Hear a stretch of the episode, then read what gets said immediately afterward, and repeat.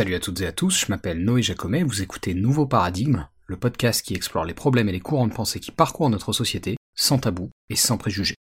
Alors aujourd'hui je voulais revenir de nouveau sur un ancien script du podcast, ça va être un épisode très philo et en particulier philosophie de l'esprit, puisqu'on va parler de conscience. La conscience c'est un sujet énigmatique qui pose plein de questions en philo. Qu'est-ce que c'est que la conscience? Quelle réalité subjective ce phénomène recouvre-t-il? Est-ce qu'on sait à quoi il est lié objectivement? Est-ce qu'on peut distinguer une conscience simulée d'une conscience réelle? Rien qu'avec ça, on en aurait pour des années. Et tout ça, en fait, ce sont des interrogations, des problèmes sur lesquels on n'a pas nécessairement de réponse définitive d'ailleurs. Il reste une grande part de mystère sur ce qui fait que des créatures deviennent douées de conscience et sur l'éventualité qu'il peut ou non y avoir des strates, des degrés de conscience différents. Mais avant de poursuivre, je voulais préciser les références de cet épisode, et aujourd'hui je vais principalement m'appuyer sur le travail de David Chalmers, que j'ai déjà mentionné sur la chaîne et dans le podcast. Chalmers, c'est un philosophe et docteur en sciences cognitives australien, qui a beaucoup travaillé sur les questions spécifiques que pose le problème de la conscience. C'est d'ailleurs à lui qu'on doit cette expression anglaise de ce qu'il appelle Hard Problem of Consciousness, donc on pourrait dire le problème complexe, le problème difficile de la conscience, et donc cette phrase, elle désigne en fait cette réalité subjective qu'on connaît tous, de se savoir conscient, mais sans qu'on soit capable de corréler le phénomène, l'expérience subjective de conscience, à aucune explication causale satisfaisante. Autrement dit, on ne sait pas expliquer la provenance du ressenti qu'on a tous de la conscience. Ce que je veux dire par là, c'est qu'il y a des sensations associées à ce que vous vivez en ce moment, vous qui êtes une créature douée de conscience. Et pour bien appuyer ce premier point, je vous ai traduit un passage d'un papier de David Chalmers où il parle de ça. C'est tiré d'un article qui est paru en 1995 et qui s'appelait Facing Up to the Problem of Consciousness, et je l'ai déjà mentionné d'ailleurs sur YouTube. Je vous cite donc un extrait. Il est indéniable que certains organismes font l'expérience subjective de leur propre conscience, mais la question de savoir comment une telle expérience émerge est déroutante. Comment se fait-il par exemple que lorsque nos systèmes cognitifs traitent des informations visuelles et auditives, ce traitement soit effectivement corrélé à une expérience visuelle ou auditive précise? Les nuances d'un bleu profond, la sensation produite par la note d'eau. Comment expliquer la réalité subjective que nous vivons lorsque nous nous représentons une image mentale Ou bien les sensations produites par une émotion? Il est largement admis que l'expérience découle d'une base physique, sensorielle, mais nous n'avons pas d'explication valable sur les raisons qui font survenir le ressenti vécu. Qu'est-ce qui explique que le traitement d'informations au niveau cérébral donne naissance à une vie intérieure riche? Il semble objectivement déraisonnable que cela se produise, et pourtant c'est un fait. Alors ça peut sembler un peu abscon dit comme ça, et ce que je vais faire pour que ce soit plus clair, je vais préciser la distinction que fait Chalmers entre ce qu'il décrit là, donc le problème complexe, et les problèmes liés à la conscience qu'il considère comme étant plus simples, entre guillemets. Et en fait, comme je l'ai dit, cette nuance, elle est liée vraiment à l'aspect subjectif de la chose, c'est-à-dire que les problèmes, entre guillemets, faciles que nous pose la conscience, ils sont d'ordre technique. Qu'est-ce qui explique par exemple nos capacités motrices? Comment ça se fait que quand je veux bouger ma main gauche, j'arrive à bouger ma main gauche? Ou bien comment ça se fait que je sois doté d'un sens de la vision? Tout ça, ce sont des problèmes que bah, soit on est capable d'expliquer, soit on est en bonne voie de pouvoir le faire. Les neurosciences cognitives, par exemple, nous ont montré un certain nombre de choses sur le fait que les processus cérébraux permettent de traiter l'information qui nous entoure, d'effectuer telle ou telle action, etc. Et donc pour ces choses-là, Chalmers y parle de problèmes simples. Parce qu'il y a toutes les raisons de penser que ces processus s'expliquent de façon mécanique assez évidente par des systèmes de transmission d'informations au niveau neurologique et au niveau cérébral. Et donc ce qu'il appelle au contraire le problème complexe, c'est vraiment lié à l'expérience vécue de notre conscience, savoir qu'est-ce que ça représente subjectivement d'être conscient. Et pour bien saisir ça, il y a un article de Thomas Nagel qui est assez pertinent et auquel on fait souvent référence à ce sujet. Donc rapidement, Thomas Nagel, c'était un philosophe américain d'origine allemande. Il a notamment enseigné le droit et la philo à l'université de New York, et l'article en question s'appelle What is it like to be a bat? Quel effet cela fait-il d'être une chauve-souris? Et donc dedans, Nagel propose justement, comme Chalmers, qu'on évite de réduire la conscience à son aspect mécanique, mais plutôt qu'on prenne en compte, encore une fois, le ressenti, l'effet que ça fait au niveau subjectif d'être doué de conscience. Et il prend l'exemple des chauves-souris, qui est pas idiot, puisque malgré tout ce qu'on pourra découvrir au niveau biologique sur ce qui fait naître la conscience chez un mammifère comme une chauve-souris, ça restera a priori extrêmement compliqué d'imaginer, de se représenter sensoriellement, j'entends, hein, ce que ça fait d'être une chauve-souris. Comment une chauve-souris appréhende-t-elle le monde? Quels sont ses ressentis, ses sensations par rapport à ce qui l'entoure? C'est ça le mystère fondamental de la conscience. Je vous lis quelques passages de l'article en question pour bien illustrer tout ça. Je cite. Sans la conscience, le problème du rapport corps-esprit serait beaucoup moins intéressant. Avec la conscience, il paraît sans espoir de solution. Le trait le plus caractéristique et le plus important des phénomènes mentaux est très mal compris. La plupart des théories réductionnistes ne cherchent même pas à l'expliquer, et un examen attentif montrera qu'aucun concept courant de réduction qui serait à notre disposition ne lui est applicable. Peut-être peut-on forger à cette fin une forme théorique nouvelle, mais une telle solution, si elle existe vraiment, fait partie du futur lointain de l'enquête intellectuelle. Fin de citation, et j'ai un second extrait qui arrive un peu plus loin, je cite, L'essence de l'idée selon laquelle les chauves-souris ont une expérience vise à souligner que cela fait un certain effet d'être une chauve-souris. À l'heure actuelle, nous savons que la plupart des chauves-souris perçoivent le monde extérieur principalement par sonar, ou écolocalisation, détectant les réfractions provenant d'objets situés à l'intérieur de leur champ perceptif, de leur propre cri bref, subtilement modulés et émis à haute fréquence. Leurs cerveaux sont conçus de manière à établir une corrélation entre les impulsions venues de l'extérieur et les échos subséquents, et l'information ainsi acquise permet aux chauves-souris de faire des prédictions précises relatives à la distance, à la forme, au mouvement et à la texture des objets, comparables à celles que nous faisons par l'intermédiaire de la vision. Mais le sonar d'une chauve-souris, bien qu'il soit de toute évidence une forme de perception, n'est pas semblable dans sa manière d'opérer à un sens quelconque que nous possédions, et il n'y a pas de raison de supposer qu'il ressemble subjectivement à quoi que ce soit dont nous puissions faire l'expérience et que nous puissions imaginer. Ceci semble créer des difficultés pour la notion de l'effet que cela fait d'être une chauve-souris. Nous devons chercher à savoir si une méthode quelconque nous permet d'extrapoler à partir de notre propre cas à la vie intérieure de la chauve-souris. Et si nous n'y réussissons pas, quelle autre méthode possible il pourrait y avoir pour comprendre la notion? Fin de citation.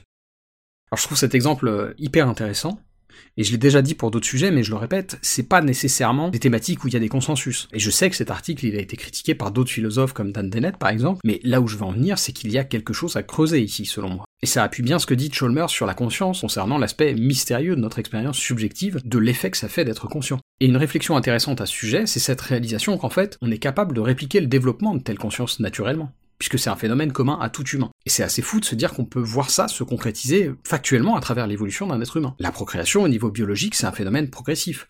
Un embryon qui n'a que quelques jours, ce qu'on appelle un blastocyste, c'est composé de cellules humaines, pourtant c'est tellement peu développé qu'on n'a aucune raison de penser que ça puisse être doué de conscience. Et c'est d'ailleurs la raison pour laquelle il n'y a pas de problème éthique à utiliser un blastocyste dans la recherche sur les cellules souches embryonnaires. Pour autant, au fur et à mesure qu'un embryon se développe, un cerveau, un système nerveux apparaissent, et dès lors on commence à envisager la possibilité que l'embryon devienne conscient.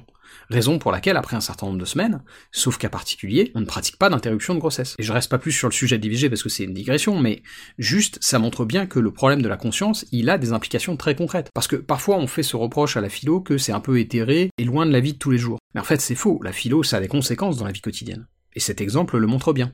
D'ailleurs, les questions liées à la nature de la conscience, c'est aussi des réflexions qui alimentent beaucoup les discussions autour de l'intelligence artificielle.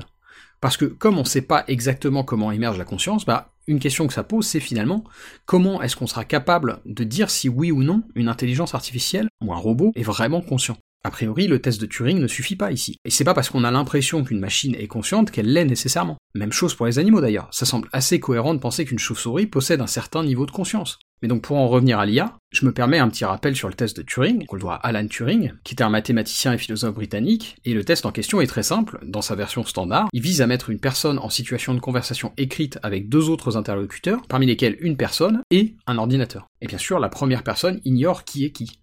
Et la machine réussit le test si la personne avec qui elle parle est incapable de différencier la machine de l'être humain. Raison d'ailleurs pour laquelle ce test était à l'origine appelé des imitation game, parce que le but de la machine c'est d'imiter de manière convaincante, de reproduire des réponses humaines. Quoi qu'il en soit, ce que je veux dire donc, c'est que le fait qu'il soit possible qu'on crée une IA qui a l'air consciente, mais sans avoir de certitude qu'il y ait effectivement une réalité subjective derrière, une expérience tangible de ce que c'est que d'être cette IA, et donc ce fait devrait nous alerter sur l'aspect fondamentalement mystérieux de la chose. Parce qu'il suffit pas que la machine soit capable d'imiter ce à quoi ressemble le comportement d'un être conscient pour être effectivement doué de conscience. En tout cas, il n'y a pas de raison de le penser. Et donc ça, ça représente aussi de vrais enjeux, puisque si on crée effectivement des machines qui ont l'air conscientes, ça va nous poser tout un tas de problèmes d'ordre éthique. Pas grave de casser un aspirateur parce que l'aspirateur n'est pas conscient, mais c'est plus embêtant de casser un robot qui a l'air d'être conscient de ce qui lui arrive. Bref, là encore, on voit que la philo touche à des sujets concrets et qu'en plus, c'est des questions auxquelles il est crucial de répondre. Mais donc pour en revenir au travail de David Chalmers sur la conscience, je voulais vous parler d'un autre argument avec une référence très pop culture qui permet de souligner encore une fois le problème complexe de la conscience. Et cet argument, c'est celui des zombies philosophiques. Alors c'est un concept dont j'ai aussi déjà parlé sur YouTube, sans donner de citation, donc ça me semblait intéressant dans le podcast de revenir un peu là-dessus. L'objectif derrière l'idée du zombie philosophique, c'est encore une fois de souligner l'aspect énigmatique de la conscience.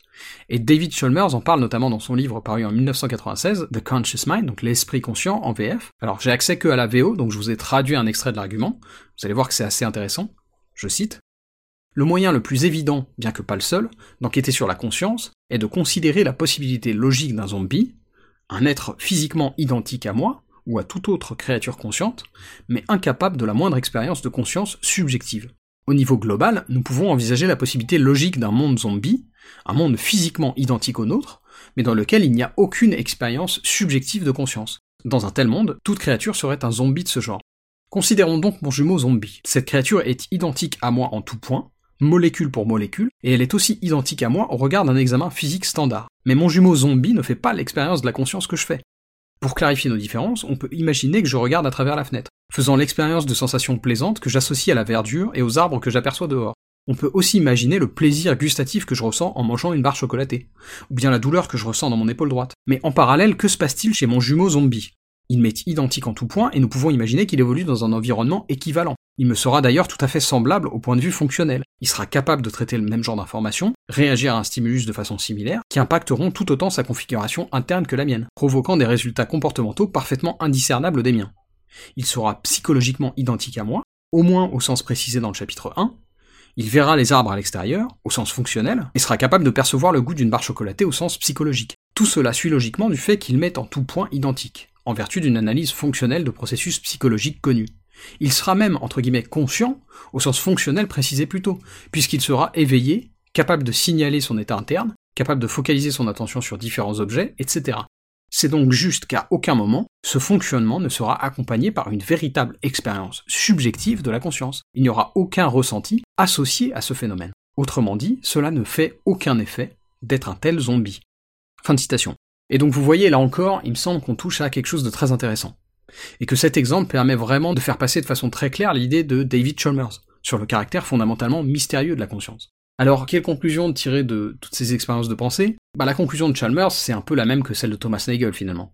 À savoir qu'il nous faut absolument développer des outils, des méthodes permettant d'entrevoir cet aspect subjectif de la conscience, ce ressenti. Et pour moi, c'était important d'insister là-dessus, parce que j'ai pu lire certains commentaires sur ma chaîne, quand je traitais de ces sujets, de gens qui disaient que en fait non, c'était pas si complexe que ça, voire même que le mystère était euh, résolu ou presque résolu. Je suis pas du tout d'accord avec ça. Et c'était important pour moi de faire ce rappel pour terminer l'épisode. Si le mystère était résolu, on pourrait dire, et même on pourrait imaginer l'effet que ça fait, d'être une chauve-souris. Or, c'est pas le cas. Et ça peut paraître anecdotique comme exemple, voire même risible pour certains, mais pas pour moi. Et honnêtement, je donnerais beaucoup pour savoir ce que ça fait d'être une chauve-souris. Et pas simplement pour euh, le savoir au sens intellectuel du terme, hein, mais pour le savoir au sens sensoriel, d'un point de vue subjectif.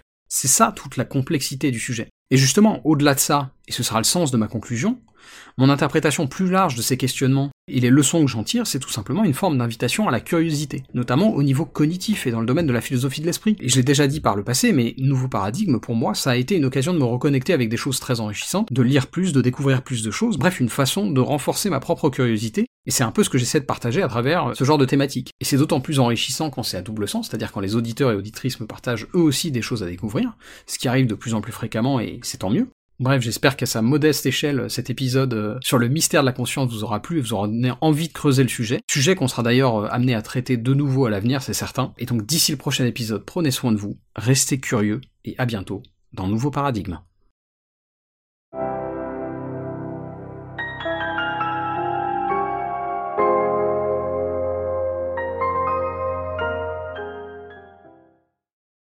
Si vous aimez mon travail et que vous voulez me soutenir, il y a plusieurs façons de le faire. Vous pouvez attribuer une note et suivre un nouveau paradigme sur Apple Podcast, Spotify, Deezer et YouTube, ou bien vous pouvez simplement le partager à vos amis et vos proches. Le bouche à oreille euh, aide toujours. Enfin, vous pouvez financer le podcast en vous rendant sur ma page Patreon ou Tipeee. Et quel que soit le soutien que vous m'apportez, merci. C'est vraiment grâce à vous que mon travail peut continuer à exister et se pérenniser.